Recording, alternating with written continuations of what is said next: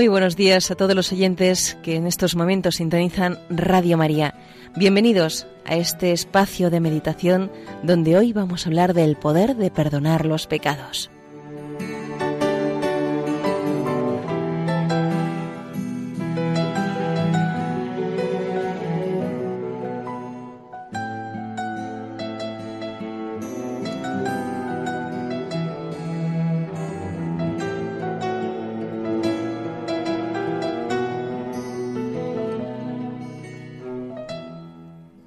Jesús conoce bien nuestra flaqueza y debilidad. Por eso instituyó el sacramento de la penitencia. Quiso que pudiéramos enderezar nuestros pasos cuantas veces fuera necesario.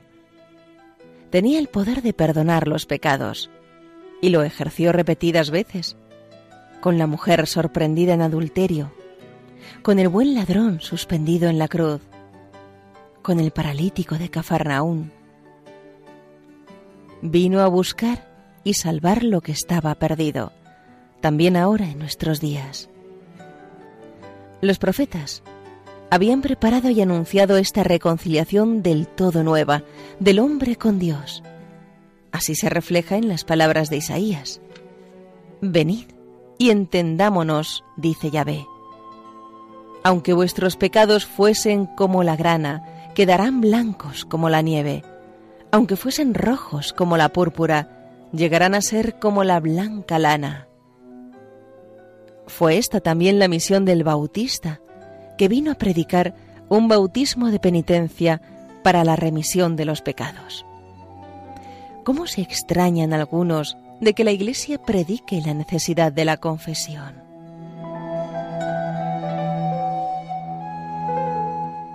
Jesús muestra su misericordia de modo especial en su actitud con los pecadores. Yo tengo pensamientos de paz y no de aflicción, declaró Dios por boca del profeta Jeremías.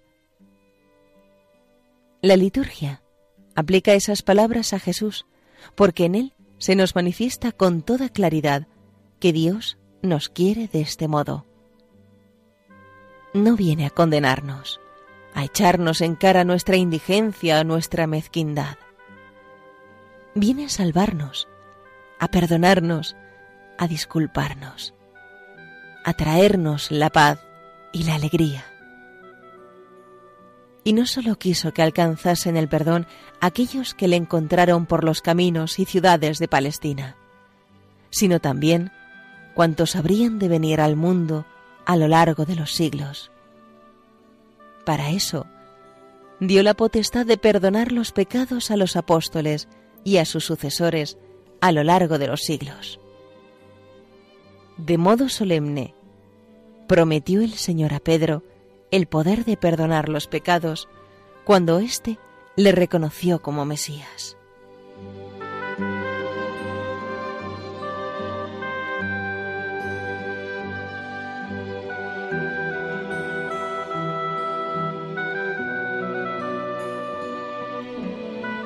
Poco tiempo después, se lee en el Evangelio de la Misa de hoy, lo extendió a los demás apóstoles.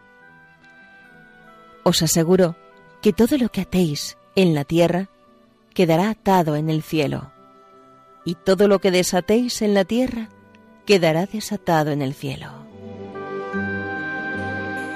La promesa se hizo realidad el mismo día de la resurrección.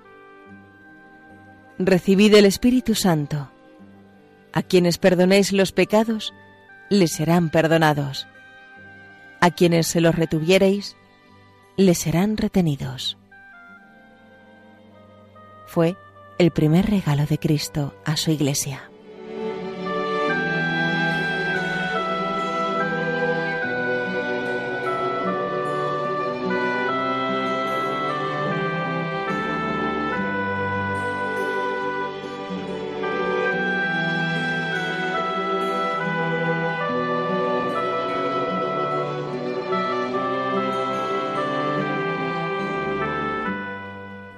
El sacramento de la penitencia es una expresión portentosa del amor y de la misericordia de Dios con los hombres.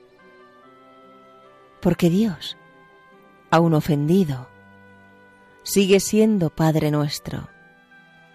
Aún irritado, nos sigue amando como a hijos. Solo una cosa busca, no tener que castigarnos por nuestras ofensas, ver que nos convertimos y le pedimos perdón. Demos gracias al Señor en nuestra oración de hoy por el don tan grande que significa poder ser perdonados de errores y miserias. Ahora, en la oración ante Él, podemos preguntarnos, ¿son hondas y bien preparadas nuestras confesiones?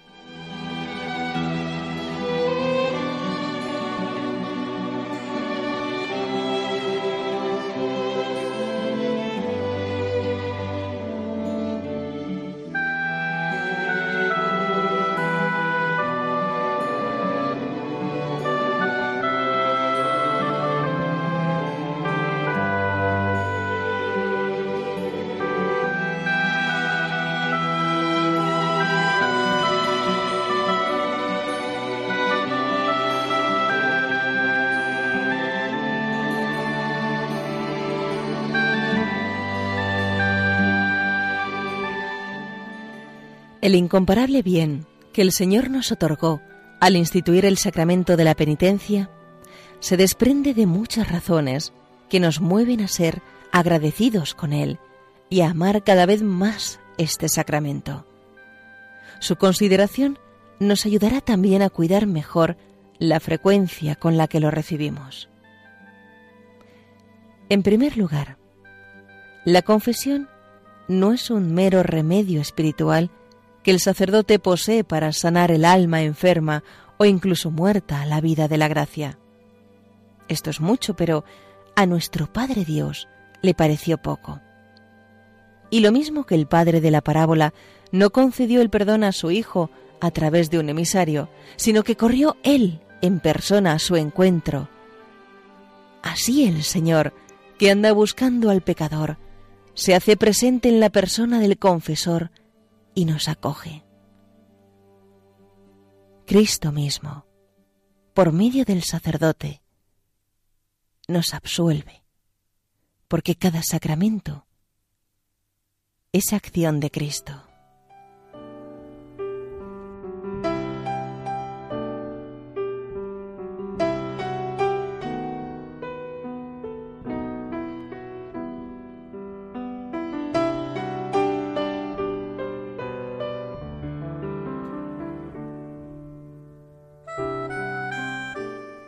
En la confesión encontramos a Jesús como le encontró el buen ladrón, o la mujer pecadora, o la samaritana y tantos otros, como el mismo Pedro después de sus negaciones.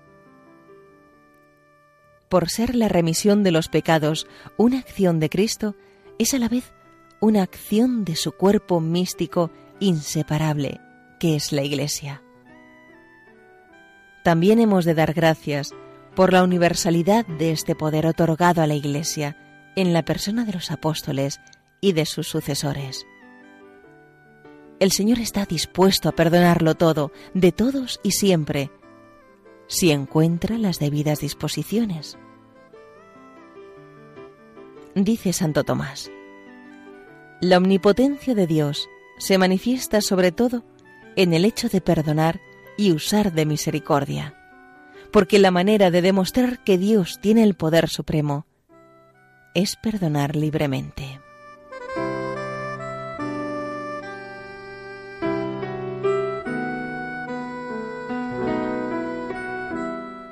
Jesús nos dice, He venido para que tengan vida y la tengan en abundancia. En la confesión nos da la oportunidad de vaciar el alma de toda inmundicia, de limpiarla bien.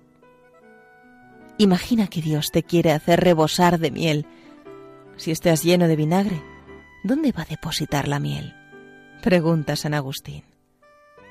Primero hay que vaciar lo que contenía el recipiente. Hay que limpiarlo aunque sea con esfuerzo, a fuerza de frotarlo, para que sea capaz de recibir esta realidad misteriosa. De este modo, con ese pequeño esfuerzo que supone la delicada recepción frecuente del sacramento, el examen diligente, el dolor y el propósito bien hechos,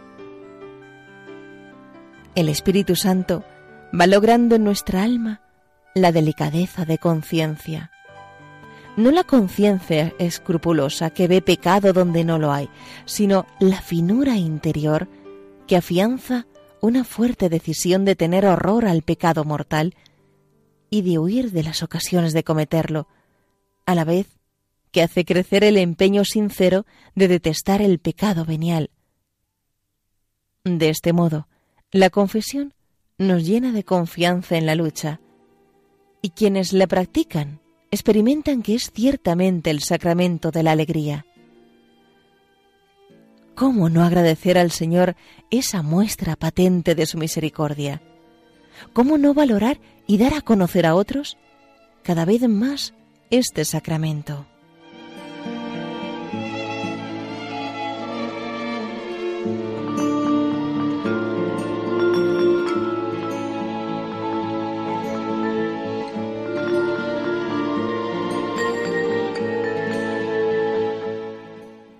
Con la eficacia silenciosa de su acción incesante.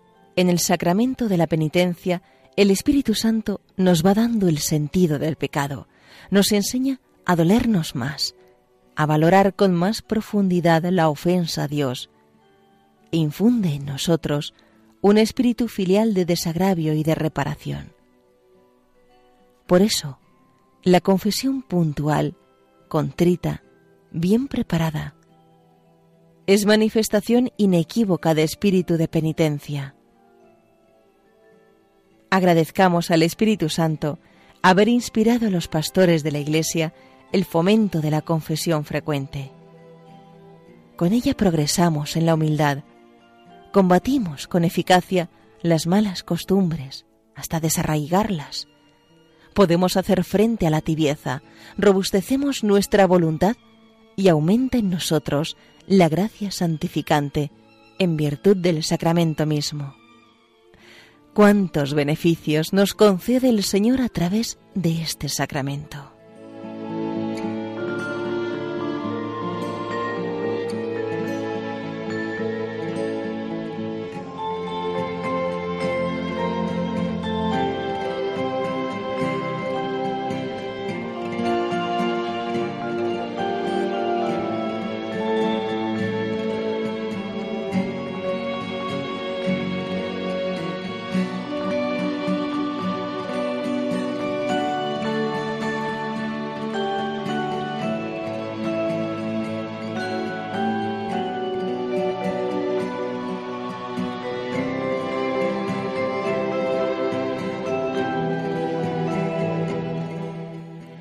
La potestad de perdonar los pecados fue entregada a los apóstoles y a sus sucesores.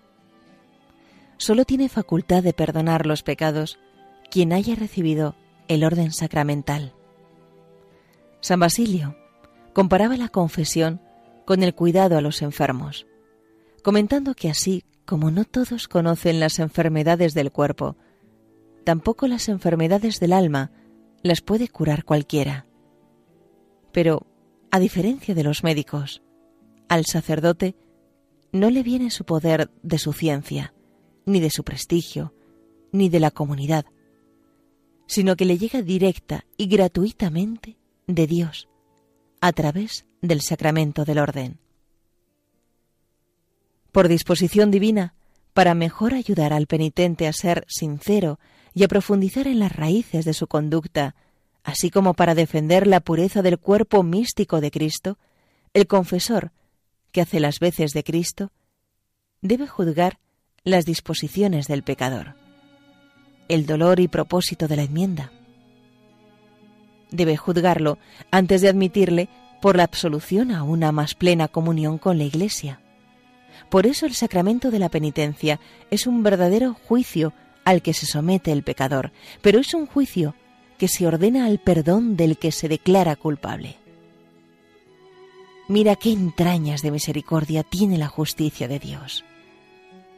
Porque en los juicios humanos se castiga al que confiesa su culpa y en el divino se perdona. Bendito sea el santo sacramento de la penitencia.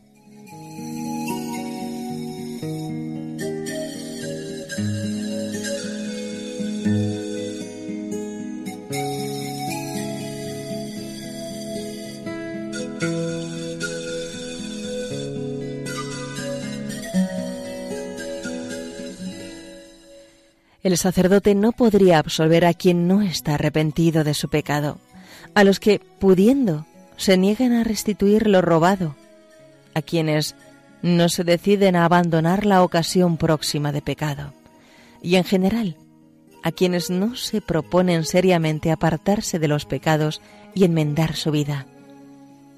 Ellos mismos se excluyen de esta fuente de misericordia.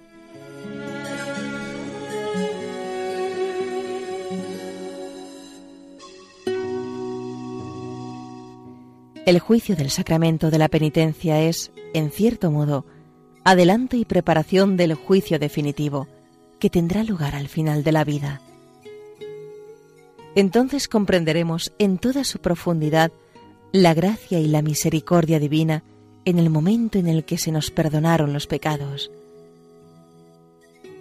Nuestro agradecimiento no tendrá entonces límites y se manifestará en dar gloria a Dios eternamente por su gran misericordia.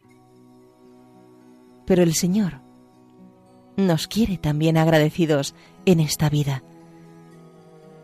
Demos gracias a Dios y pidamos que nunca falten en su iglesia sacerdotes santos, dispuestos a impartir este sacramento con amor y dedicación.